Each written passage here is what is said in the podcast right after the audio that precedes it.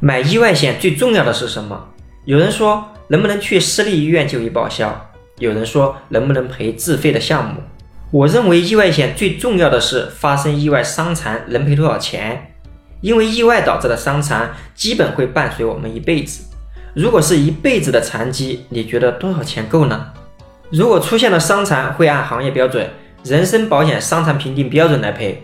比如像杨过单臂缺失五级伤残赔百分之六十，任我行单眼失明七级伤残，也就是赔百分之四十。如果我们买的基本额度是一百万，出现了杨过的情况，也就是说赔百分之六十，赔六十万，往后还是一辈子，赔六十万够吗？所以我认为意外险的额度一定要高，成年人至少一百万起步，价格也就三百块钱左右。那这里是智勤说保险，让我们一起聊更真实的事，到更朴实的心，走更踏实的路。